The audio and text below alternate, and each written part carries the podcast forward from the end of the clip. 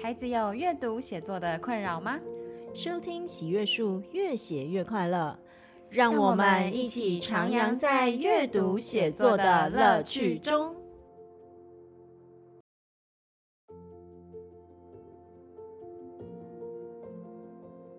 大家好，欢迎收听喜阅树，越写越快乐，我是梁恒英老师。上一集我们停留在我问燕女老师的一个问题，就是。在现在这个 AI 时代，其实像 ChatGPT 就已经可以生成很好的故事了。那我们还有必要训练孩子们写作吗？接下来就请听我跟燕女老师继续谈下去哦。我在这个地方也有一个问题想要问，好吧？就是说现在 ChatGPT 出来了嘛？哎，你知道那个我们我我的。那个一些爸妈朋友们呢、啊，他们也都会做一件事情，就是小朋友会，我说爸爸爸爸，我要写，我要我想要，就是有一个故事，然后里面有机器人，有长颈鹿，有什么什么，然后爸爸就说好，然后就是就躲到厕所里面，然后接下来用 ChatGPT 把这些元素给他说，哎、欸，请帮我说一个什么样的故事，好啊，我要讲给几岁的小孩听，哇，ChatGPT 就帮你写出来了，写的故事超有趣，对不对？所以。因为现在有这个 ChatGPT 这一些这个你知道自然语言生成，没错，他们都那些 AI 很厉害呀，那那交给他们写就好了，我们干嘛？为什么会有需要还要自己练习自己写呢？嗯嗯，对，对于这个问题，好啊，我觉得这是一个这是一个好问题。然后首先回到那个情境的话，我觉得当孩子提出他的需求，这个故事啊，其实他重点不是在那个故事，而是在。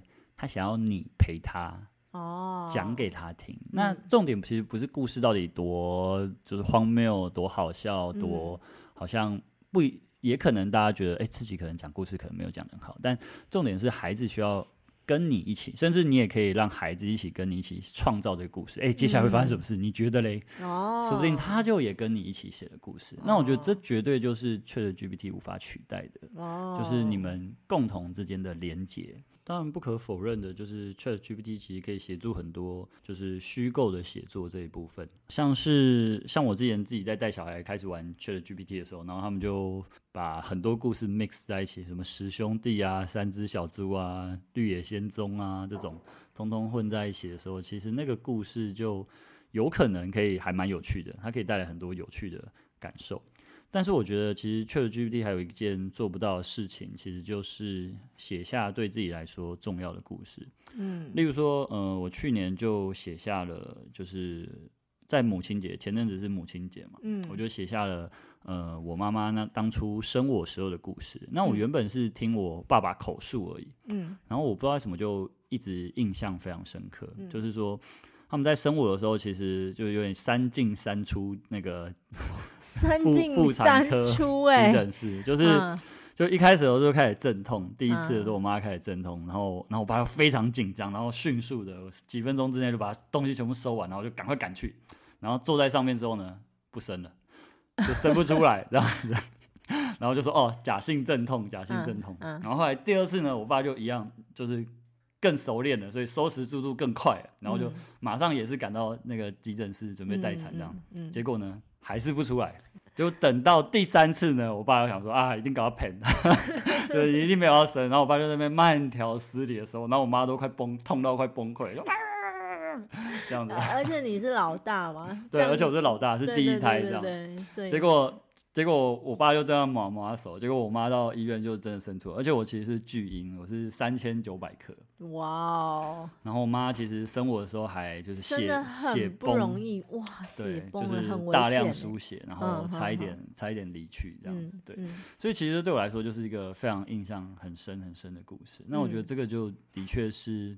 不可能透过 ChatGPT 来帮我写下这个故事，是这对我来说是很有价值的故事。OK，所以其实讲到这里啊，我们就是在理清一件事情，就是说故事其实不一定是虚构的故事，尤其到年纪越大以后，其实故事就是一种你怎么样整理陈述这整个事件，然后用一个更有趣的方法去陈述，就这也都可以说是故事。所以这个故事、嗯、对在我们人世间，实际上我们每一个人身上。都有很多的故事嘛，对不对？嗯嗯嗯，那别人也是充满的故事，我们也是充满的故事，所以其实会写故事，你知道怎么样更用怎么样的结构，然后去把一个故事更有趣的说出来的时候，是对我们自己本身有很大的帮助。所以前面讲到说那种什么行销啊等等之类啊，在说故事，那未必都是虚拟的哦。所以呃，我们在本质上面呢，就是说。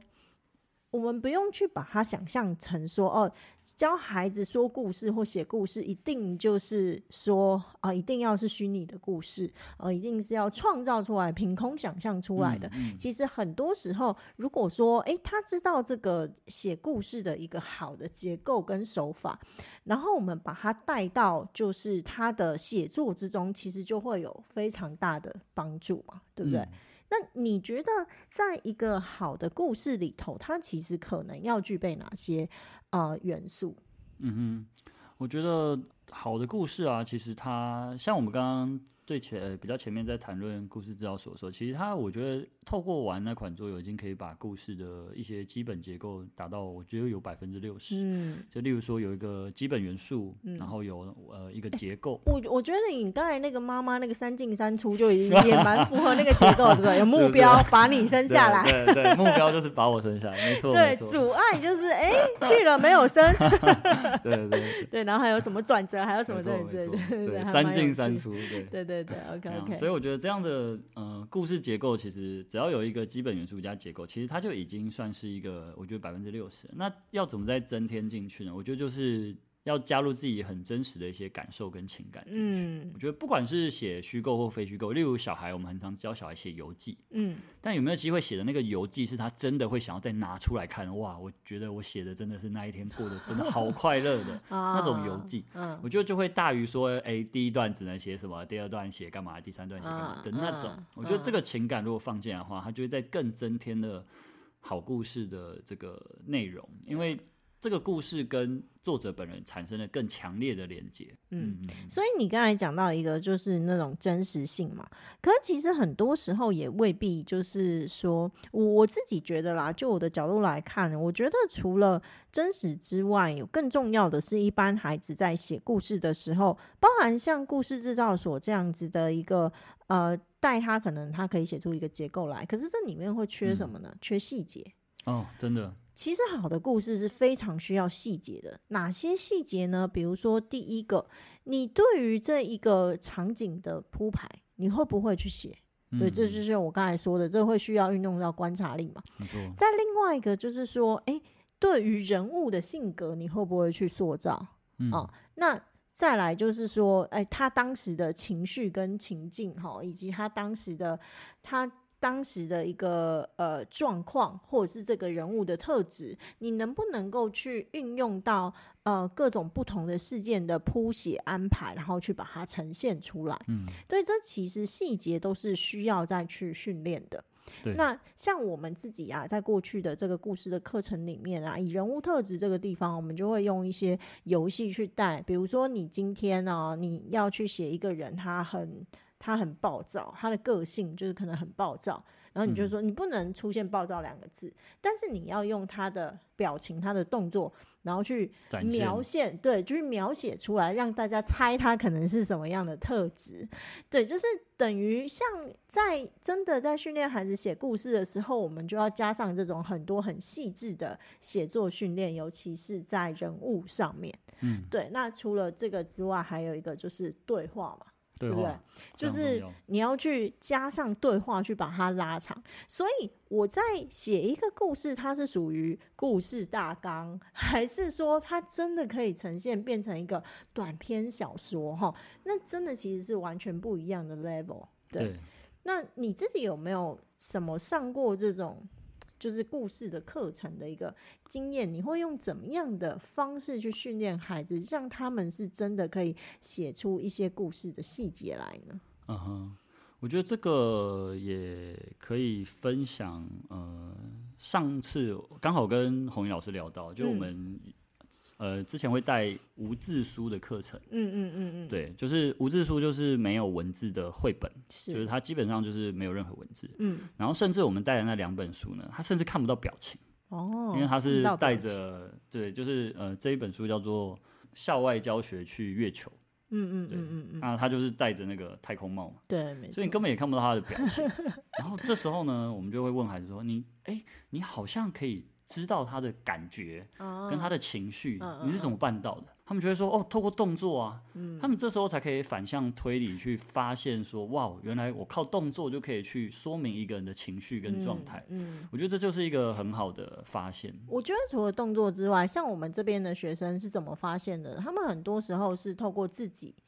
去联想，如果我在那个情绪中，我有什么反应跟感觉，同理心，哦、对不对？所以其实这就是我们说，在这个过程里头，他很能够去，他其实有的时候，当他有这样子的一个经验的时候，他就会去描写。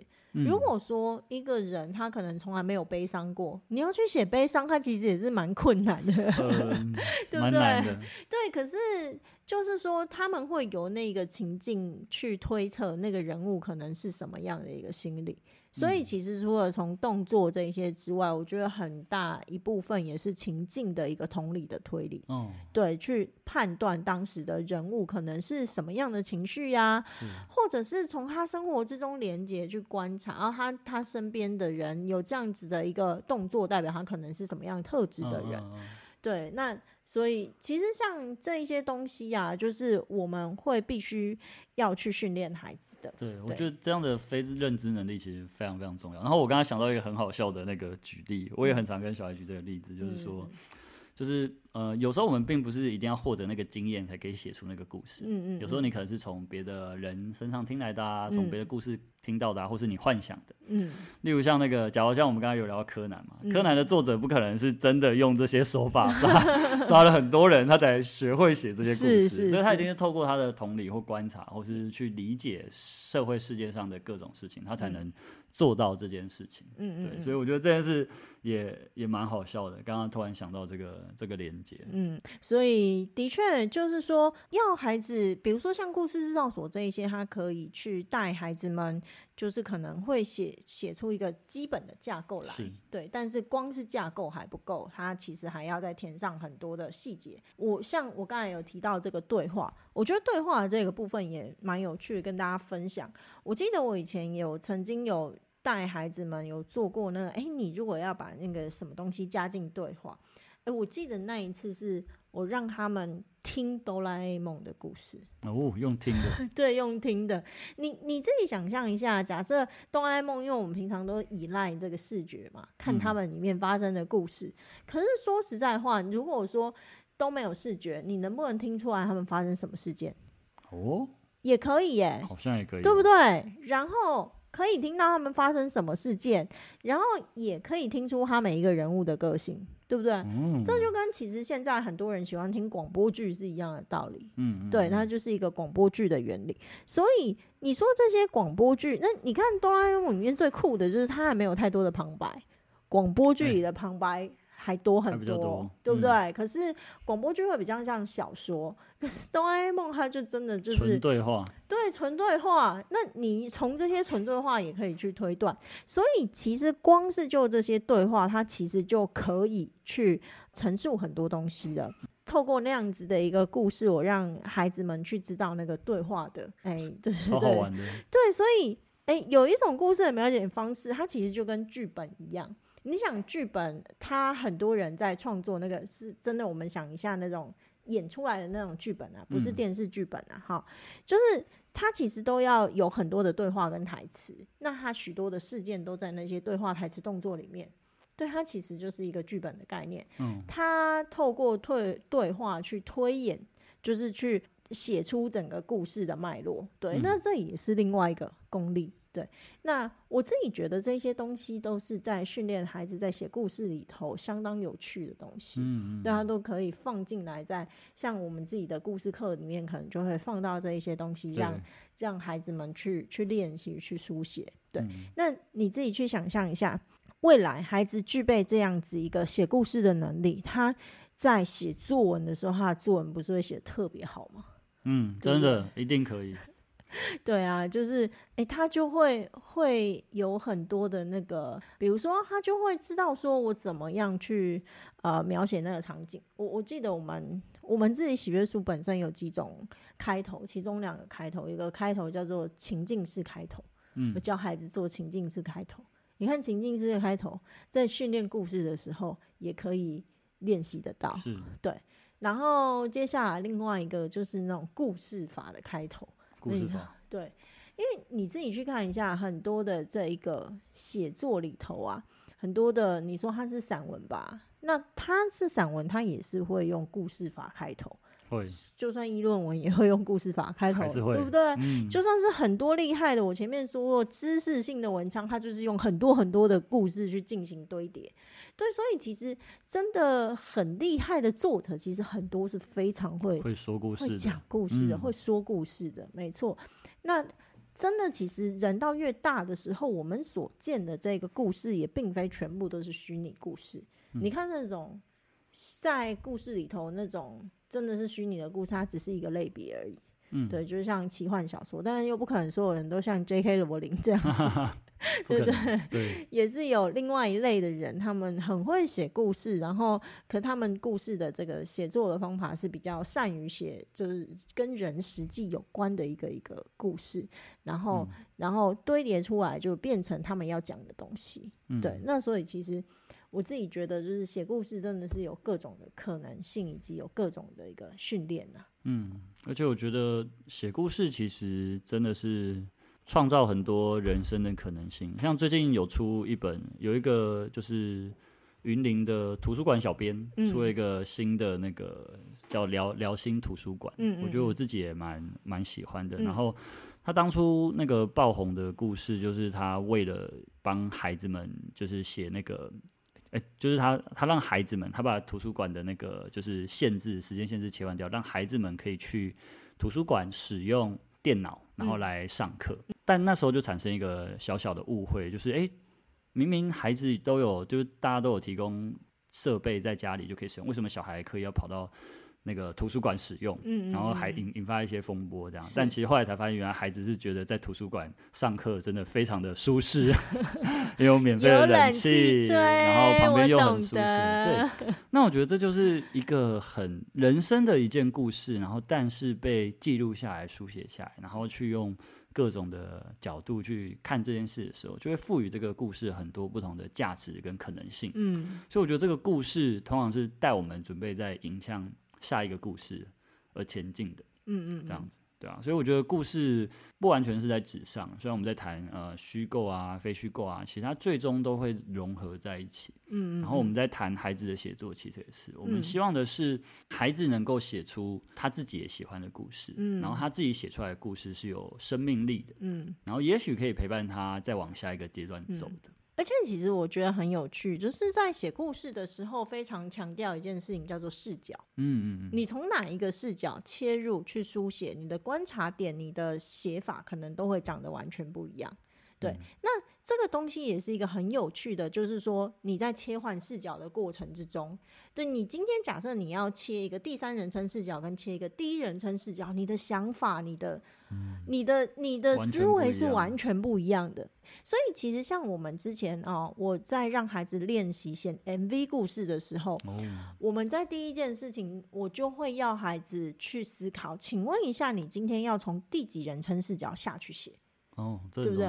对，这个这种切换视角其实也蛮有趣的，会让孩子们可能换一个脑袋去，因为比如说像我们自己的人生，我们常常是用第一人称视角，我，我 作为开头，对对，在在思考的，嗯、对。可是，一样哦，假设今天孩子习惯这件事情之后。假设他是用第三人称视角去观看这整件事情的，嗯、假设他是用一个上帝视角，你知道，就是全视角在全知视角在观看这件事情的时候，嗯、其实他们可能都会有不同的角度去去观察。所以我觉得很有趣，就是说很多我看到我身边很多我觉得很有智慧的人，他们连看待他们自己人生都常这样子切换视角。嗯对，有的时候一个事件，你有一个我一个出发视角，可能它对你来讲是个悲剧，可是，一样当他切到别的角度，或者是他在拉高用上帝视角来看的时候，诶，可能感受会完全不一样。嗯，对，我甚至我身边有一些朋友哈，就是很善于写作，他们真的有时候面对自己人生很困顿的时候，就会抽高到一个上帝视角。去看待他们现在的处的这个困境，他内心就不会有这么多的情绪起伏，他就会比较安定的去过他自己的一个生活。所以，其实我觉得，呃，这个也是，呃，我觉得在训练孩子写故事里头一个很棒的一个收获，就是说，会可能甚至会让孩子抽换不同的视角，以及就是用不同的角度在看待一件事情，甚至看待自己的人生。嗯，对，我觉得这的确是不容易的能力，就是转换视角这件事情。嗯、我觉得它又跟同理心有一点呼应，但又有点不同。嗯，对，就是转换视角这件事情，其实让我们可以用更多不同的方式来认识自己，嗯、认识他人。这比较像是转念呢、啊。转念吗？对，讲到这个又 转念的力量需要转念。对，但是它其实真的是真的是转念呐、啊，就是说，而且我会觉得，当你没有要写故事的时候，你对人的观察可能会很薄。嗯，对，你知道停在一个架构的时候，你不需要去揣摩那个人物的心理角色什么的时候，其实你不会那么进入他。嗯、对，可是当你真的要写出一个立体的人物来的时候，你要去揣摩的时候，你知道那就需要加倍的同理心。嗯、就我觉得那真的是对对人的那个训练很好。所以呃，我们在讲到故事的时候，通常也都会介绍所谓的原型人物跟扁形人物，对，对不对？那扁形人物就是善恶分明，就是那一种啊。那在扁形人物的那种故事里头，通常就是啊，这个坏人欺负好人，好人最终辛苦的打败了坏人之类的，就正义必胜这种。那可是其实这一类型的呃故事，就是在现在已经越来越大家不那么喜欢了。大家其实，在目前啊剧影剧啊各种故事发展成熟的一个状态底下，大家都还是比较喜欢原型人物的这个故事，尤其在年纪越大以后，那都比较喜欢人原型人物的故事。那原型人物就是，哎、欸，他在善恶之间比较模糊，就是好人会有自己成长。对，应该是说不一定是一起成长，可能一起堕落。呃、但是他在强调一件事情，就是好人会有他，就是你知道纠结的地方。好人会有他。比较黑暗的一面，但是呢，坏人也会有他也许秉性良善的那一个部分存在，嗯、或者是他无奈，或者是他，你知道，这就是可可恨之人必有可悲之处的那一面的存在。对，那所以其实很多现在厉害的故事都是原型人物，对，嗯、要去刻画这样子的原型人物，其实也不那么容易，就是说。我们一个孩子，他如果会去刻画出所谓的原型人物，他就能够从不同的面向去观察其他人。嗯，对，就是不只是看待自己的人生，会从不同的角度，连去对别人的呃心理状态，可能都会用不同的角度去诠释跟观察。嗯，对，所以其实我觉得这也是在练习小说上面，就是练习故事上面，其实蛮有趣的一个。一个一个地方，嗯，我非常同意耶，因为其实虽然都在谈故事啊，我们从刚刚很比较就是结构啊元素来谈，其实真正像我们在谈说，哎，孩子到底要怎么样有比较有文学性，或者我们在谈阅读、嗯、理解这件事情，嗯、像我很常跟孩子们分享，就是我觉得阅读理解就是阅读理解全世界。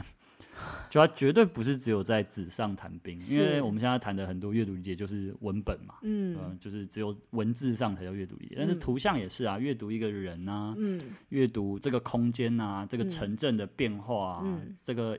一零一大楼为什么长在那边不长在这边呢、啊？嗯、其实这对我来说都全部都是阅读理解的一部分，嗯、也包含到刚刚红云老师讲的各种小说的视角啊、细节，嗯、其实这通通都包含在里面当中。嗯，所以我觉得这个故事其实真的不只是故事，而是我们透过故事去认识我们的人生，也是一个故事，以及认识这个世界，世界很多各个不同的人。嗯堆叠起来的这些故事们，是。对啊，嗯、这也让我想到，就是说，哎、欸，其实我们坦白说，说故事这件事情，还真的是不只是说啊，一定要写下来是一种说故事。你像我们平常在聊天的时候，对不对？嗯，我也也会讲到说，哎、欸，我跟你说那个怎么发 生什么事？对，刚才发生了什么事情？等等，这其实就是一个故事的基本元素了，对不对？嗯、所以它其实非常的生活化。可是你就会发现，有一些人说故事，你在听他讲话，你就觉得哇，他讲话好有趣哦。嗯、然后有一些人就是你知道流水账，我想说，呃，你到底要讲什么 重点呢？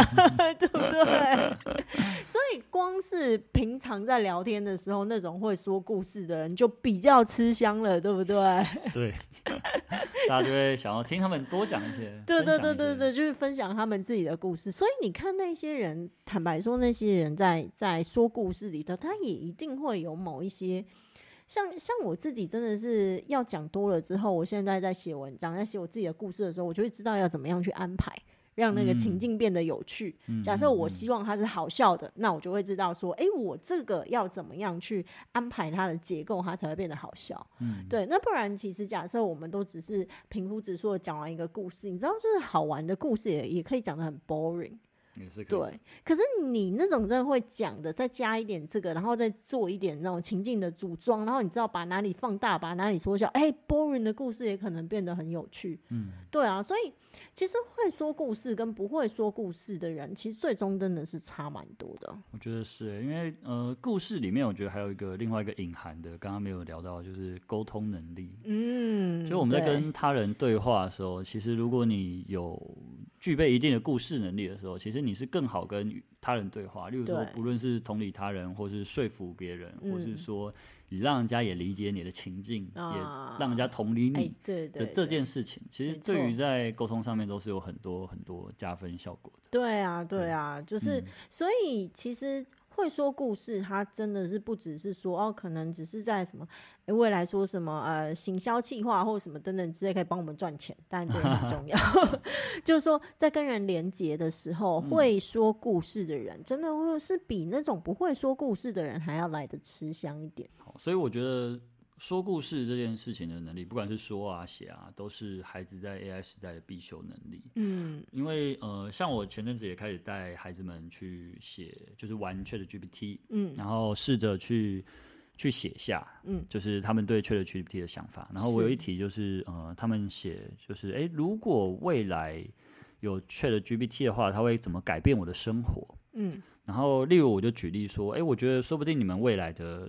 考试啊，以后就是通通可以带着 ChatGPT 考，是因为那些都只是知识，就是可以快速取得的东西。嗯嗯嗯。但是他们可能会给你一个小时，例如说让你用 ChatGPT 协助你写出例如八千字的文章。嗯。但是呢，下一个阶段可能是要面试。嗯。你要用口头的方法去报告你刚刚整理出来的东西，嗯、或是你真正的思考逻辑、嗯、你的核心价值、你的信念、嗯、你的理念是什么？是。所以我觉得。这件事情就会让 ChatGPT 成为协助你的工具，嗯、而不会是被 ChatGPT 而取代的。嗯、所以说故事的能力在这样子的呃，可能面试中、考试中就会显得非常非常重要。嗯，你刚才讲到一个就是口语表达嘛，对对。那其实现在啊，当然呃，我们都知道。你现在有一些假设，单纯就文字创作来说，你知道那个的确很多的作者现在都已经在利用各种 AI 工具在协助他们创作。是对，那我觉得就写作的角度来说，当然是没有错。就是呃，未来其实懂得怎么样去运用 AI 来进行协作的人，当然是会吃香非常多，即使是在纯文学的创作之上哈。但是。实际上，我自己觉得，一个人他的这个说故事的能力，不仅只放在这个文学的创作之上，嗯、对，就是说，哎，在人跟人之间的一个沟通上面，好，也蛮重要的。那就写作来说的话，因为在说故事里头，好的故事它会需要训练到非常多的技能。我们刚才有讲到说，比如说怎么样。运用对话，怎么描写场景，怎么样去刻画人物，其实这些东西都会对于就是，诶，他在写作的时候，对，会有很大的帮助。对孩子在写作的时候有很大的帮助。再更抽象一点，就像我们刚才讲到说什么，诶，这个视角的转变，嗯，对不对？你可以更加的去呃，包含就是说用不同的视角去观观看。发生在自己的身上的事，这是一块。那、嗯、另外就是更了解更多人，其他不同的人，他自己内在的一个情绪状态，哈，他的心理状态，嗯、就是同理心可以更加的深入。这其实都是在训练，就是在啊孩子在写故事的时候能够有的一些这个不一样的练习，会训练起他们各种不同的能力。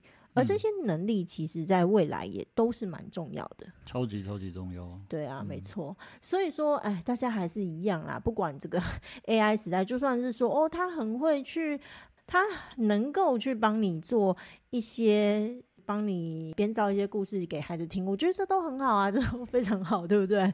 呃，帮你，帮你就是诶，知道诶，要怎么样及时的哄小孩，这个这个真的都很不错啦，对。但其实很多时候，我看到这些人他想要在陈述他们自己故事的时候，他们其实也都是会经过很多的练习。就是说，哎、欸，自己的故事，有的时候不管是自己的故事要透过自己陈述，或者是我们想要去陈述别人的故事的时候，嗯，对，我们都还是要把这一些基本的技能给说故事的技能训练起来。对，嗯、会说跟不会说，基本上未来在江湖走跳的时候，江湖走跳，对，江湖走跳还是落差蛮大的，对不对？所以今天我们聊了那么多，大家会发现，其实故事真的是跟很多很多的能力都有关系。嗯，那我觉得这件事情，所以故事之于孩子，之于我们，其实都是相当的重要。嗯，所以我想分享一个我，呃，就是我们刚刚最开始有提到的故事制造所，我有写了一句话，就是在那个写作手册上，就是。让故事制造所成为读写的游乐场所，就是当我们在谈论这么多故事重要的能力的之前呢，我觉得最重要、最重要还是要回到生活中，我们能不能用一些更有乐趣的方式去让孩子去默默的潜移默化就学会很多说故事的能力？我觉得对未来他在不管是呃学业上或者他生活中，其实都会。占有很大的帮助，对，嗯、所以我觉得，嗯、呃，生活回到生活去感受故事，生活处处都有故事，我觉得这是我想要最后跟大家分享的。OK，好，那非常感谢今天燕女来跟我一起聊这个故事，嗯、对于可能会说故事对于我们人生或者是对于写作的一些帮助跟重要性哈，我想其实应该也没有说很多人在聊这件事情啦。嗯、对，那当然就像燕女所说的，就是说这东西。故事本来就是人喜欢的，那孩子也都喜欢这个听故事，所以如果能够从写故事的这个角度去训练孩子们的话，那可以把他写作能力同时培养起来，那真的是一 game 里狗崩，然后 game 这一口，对不对？没错，没错。好，OK，那非常感谢这个彦吕今天的。的莅临，好，跟我一起对谈，OK。那接下来我们下一次呢，一定还会有机会再找燕女来跟我们聊更多跟写作有关的一个事情，OK。嗯、那我们今天的节目就先到这里喽，感谢大家的收听，我们下次见，拜拜，拜拜，谢谢大家。本节目由喜悦树制播，喜悦树是一个专门提供中小学生阅读写作课程的单位。我们的节目越写越快乐，会在每周五中午同步更新于 First Story、Spotify、Apple Podcasts 等各大平台，欢迎大家继续收听。喜欢的话，也可以订阅并开启小铃铛。那今天的节目就先到这里喽，我们下次空中再见，拜拜。